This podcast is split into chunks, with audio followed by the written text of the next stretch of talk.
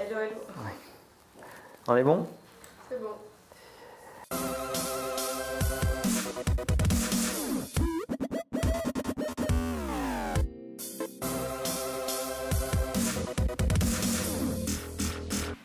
Hello, hello, mon nom est Emmanuel Diaz et bienvenue dans Marche ou Crève, épisode 40. Marche ou Crève, la seule émission qui vous parle de la mort du monde dans lequel vous êtes né. Et je suis heureux de vous retrouver. Ça fait euh, en fait euh, quelques épisodes qu'on avait enregistrés en avance puisque ces 15 derniers jours, pour ceux qui me suivent sur Snapchat, sur Twitter ou sur Instagram, j'étais en Asie comme vous l'avez vu et principalement en Corée et au Japon. Et c'était euh, top. C'était top. J'ai visité notre présence à Séoul, euh, les bureaux qu'on a là-bas et les équipes. Et euh, je salue Olivier Bossoun euh, si vous regardez cet épisode. C'était vraiment bien. J'adore l'Asie de façon générale, le Japon en particulier. Je découvrais la Corée. C'était surprenant de voir, de voir l'effervescence dans ce pays, la jeunesse, le dynamisme, la créativité. voilà, vraiment impressionnant. Et évidemment, on a regardé euh, les actualités de France depuis là-bas. Et voir, c'est notre premier sujet, je crois, Emma, voir le blocage du pays à distance, euh, c'était euh, c'était étonnant, on va dire ça comme ça. Et justement, en cette période de blocage, euh, la- le télétravail, ce serait pas la clé? Oui, exactement. euh, c'est l'inspiration euh, que j'avais en regardant tous ces éléments. Alors, je ne vais pas faire de commentaires sur cette actualité-là, mais euh, je me disais, mais et le télétravail dans tout ça, parce qu'il y a quand même beaucoup de professions euh, qui euh, peuvent être euh, faites en télétravail finalement, et euh, il y a un rapport, un rapport de Yves Lafargue de, de l'Aubergo, qui est un observatoire du, travail, qu'on vous mettra en lien, qui conteste le rapport officiel qui a été fait au ministre du Travail sur la progression du télétravail dans notre pays et qui dit que le télétravail qui serait, d'après le rapport officiel euh, remis au gouvernement à 16%, est en réalité observé à à peine 2%. Et finalement, je me rends compte que c'est une, c'est, assez révélateur. J'ai envie de, j'ai envie de croire cette, euh, cette tendance beaucoup plus basse parce qu'on voit beaucoup d'entreprises dans lesquelles on fait du présentiel. Il faut être présent physiquement dans les bureaux pour montrer qu'on est là et qu'on travaille. Si on n'est pas physiquement là, c'est qu'on ne travaille pas. C'est ennuyeux. Le télétravail euh, souffre des, euh, en réalité de la réforme des modèles managériaux. Est-ce que les managers ont besoin de voir leurs équipes sous leurs yeux pour penser qu'elles travaillent ou pas? Et en même temps, je comprends, je comprends que euh, c'est difficile. C'est difficile d'installer une culture euh, du télétravail euh, dans, dans les entreprises parce que est-ce qu'on est équipé pour ça? Est-ce qu'on a fait la migration de ces outils? Est-ce qu'on a doté les collaborateurs de tout ce qu'il faut pour travailler en mobilité ou pas? Finalement, ce sont ça, euh, ce sont ça aussi les, les enjeux. Et puis, il y a un lien de confiance. Un lien de confiance qui euh, est à la fois du côté du collaborateur et à la fois du côté du management, qui est de dire finalement, c'est les résultats qui comptent. Donc, euh, si je donne de la liberté de géographie, d'espace, de temps et de management de ton temps à un collaborateur, alors le critère qui va me rester pour apprécier ton travail, c'est est-ce que les résultats sont atteints, est-ce qu'ils sont atteints dans les temps, est-ce qu'ils sont atteints qualitativement, et est-ce que tout le monde est d'accord pour être évalué sur ces critères-là ou pas? C'est ce qui doit prévaloir finalement à toutes les conditions du télétravail. Chez nous, euh, et particulièrement en France, c'est des sujets euh, euh, sur lesquels on travaille en ce moment. On a une souplesse dans le travail et on permet aux collaborateurs de travailler à distance quand c'est nécessaire. J'aimerais qu'on aille plus loin et on est en train de travailler avec le comité de direction sur ces sujets et j'espère qu'on aboutira cette année en particulier. Voilà pour notre premier sujet. Notre deuxième sujet, c'est le social desk d'Accor Hôtel. Exactement, Accor Hotel a annoncé avec nos amis et partenaires de chez Outsuite avoir lancé son social desk. Pourquoi? Parce qu'ils sont passés dans euh, les derniers événements et les dernières acquisitions que Accor Hotel a annoncé de, tenez-vous bien, j'ai noté les chiffres, 4 millions et demi de followers sur ses réseaux sociaux à 27 millions de followers sur l'ensemble de ses enseignes et l'ensemble de ses réseaux sociaux. Effectivement, ça fait beaucoup de gens qui ont envie de converser globalement avec les enseignes du groupe et euh, ça crée la nécessité d'avoir des conversation managers. Souvenez-vous, on en a parlé dans un épisode précédent et ces conversation managers, ils vont devoir euh, être capable de régler les problèmes de leurs clients, d'être interpellés non plus par marque, mais euh, on va s'adresser à Accor en général parce qu'on sait que telle ou telle, telle enseigne appartient au groupe. Est-ce qu'on a des logiques par enseigne ou des logiques globales de, groupe Est-ce que je peux changer ma réservation, vraiment converser avec la marque, lui demander d'avoir des agissements business à travers les canaux sociaux ou pas?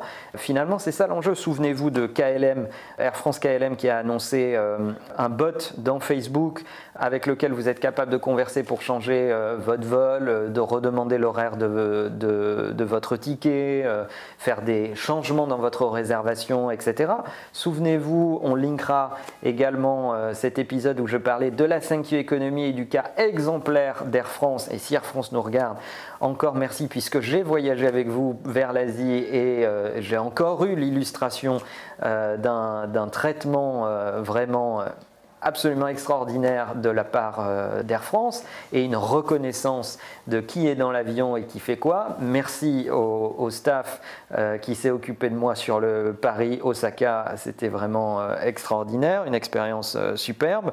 mais toutes les marques sont-elles prêtes et se sont-elles préparées pour aller vers ce conversation business. J'en veux euh, un contre-exemple, par exemple, sur euh, Bagelstein. Bagelstein m'envoie un tweet il n'y a pas longtemps qui me dit euh, Tiens, Manuel, est-ce que tu es prêt à faire une photo de toi, je ne sais pas quoi, dans la rue, dans je ne sais plus quelle situation ubuesque, pour gagner une place pour aller voir un match, de foot de l'Euro?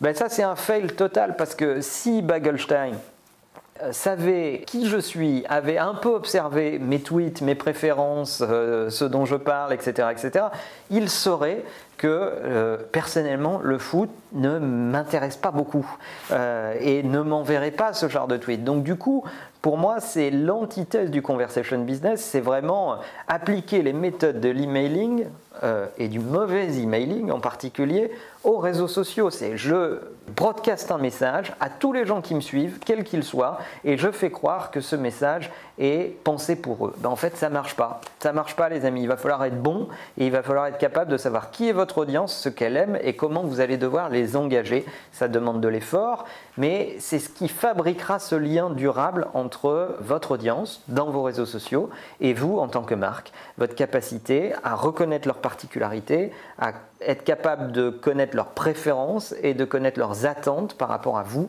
en tant que marque. Et notre dernier sujet, ce sont les trois facteurs qui font de la croissance en entreprise. Exactement, trois sujets qui font que la croissance continue dans les entreprises. Cette étude qu'on va vous, vous linker, vous insérer ce, ce graphe étonnant, trois facteurs majeurs qui ont été cités dans cette étude comme étant les principaux éléments qui continuent à fabriquer de la croissance dans les entreprises. Et tenez-vous bien, tous ces facteurs sont internes.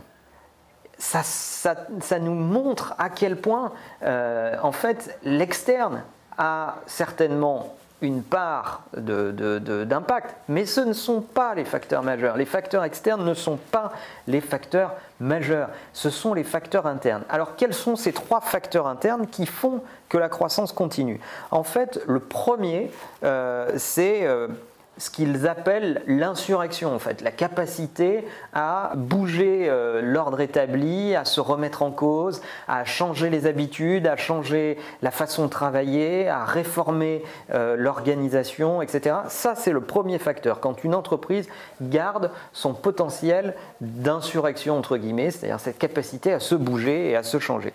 Le deuxième facteur, c'est euh, garder un état d'esprit de fondateur c'est euh, faire en sorte de raisonner encore comme les fondateurs raisonnaient au début. Et c'est vrai que c'est difficile. Transmettre l'état d'esprit des fondateurs au fur et à mesure de la croissance de la boîte, c'est compliqué, c'est difficile, mais c'est indispensable. et c'est là où d'ailleurs les fondateurs doivent être de vrais leaders et moins des managers. Et, le leader doit continuer à avoir la parole dans la boîte et inspirer ses collaborateurs pour transmettre cet état d'esprit et faire en sorte qu'il perdure malgré la croissance, malgré le fait que les, les, équipes grossissent. Et puis le troisième facteur, c'est l'obsession des détails, ce qu'on appelle le frontline business. C'est un, être obsédé par le business euh, et deux, par les détails. Ça, c'est le troisième facteur de succès qui soutient la croissance. Donc vous voyez, trois facteurs qui viennent principalement de l'interne. Et c'est vrai, je peux vous en parler en tant que dirigeant, que c'est difficile, c'est compliqué. Transmettre ces éléments alors que vous êtes dans une entreprise avec une croissance élevée, vous avez beaucoup de recrutement, euh, vous avez euh, euh, beaucoup de nouvelles personnes qui arrivent avec leur propre background, avec leurs propres histoires professionnelles et expliquer efficacement quelle est la culture de votre boîte, euh, ce qui est indispensable, comment vous fonctionnez, quels sont les codes culturels, les valeurs que vous défendez, eh ben ça, c'est indispensable. Et c'est vrai que euh, par moment, euh, ben c'est difficile euh, des fois, il, faut avoir l'honnêteté de le dire, il y a des talents dans la boîte, mais qui ne collent pas au code culturel de l'entreprise et dont il faut euh, malheureusement se défaire parce qu'ils euh, ne vont pas soutenir cette croissance, ils ne vont pas être dans, le, dans, le, dans les méthodes et dans, la, dans les valeurs que, que, la boîte va défendre. D'ailleurs, Sébastien Bazin de Accor Hotel, dont on parlait tout à l'heure, a déclaré très courageusement, il y a quelques jours à peine, que dans l'intégralité de son plan de transformation, de l'entreprise, il y a à peu près un tiers du staff qui ne suivra pas cette transformation, qui n'arrivera pas à, suivre cette transformation. Il y a un tiers d'enthousiastes, un tiers de personnes qui euh, sont relativement neutres mais qui vont y arriver, et puis un tiers de personnes qui ne vont pas y arriver. Je trouve que c'est très courageux de le dire. C'est vrai que euh, au-delà de la compétence, au-delà du, talent dans le métier, être capable de comprendre ce qui est intrinsèquement une entreprise, quel est son code culturel, quelles sont ses valeurs et comment s'intégrer là-dedans, c'est indispensable pour à la fois s'épanouir en tant que collaborateur, mais aussi produire euh, ce qu'on attend de vous euh, dans, dans ce type d'entreprise. Voilà, c'est nos trois sujets. On est bon pour l'épisode 40. Exactement, merci pour votre fidélité. N'oubliez pas de liker les épisodes parce que ça nous aide et de vous abonner à la chaîne YouTube ou à ma page Facebook et partager, partager si vous avez envie de faire découvrir ces épisodes. Le monde change, il change vite, on aimerait bien qu'il ne change pas sans vous. À bientôt.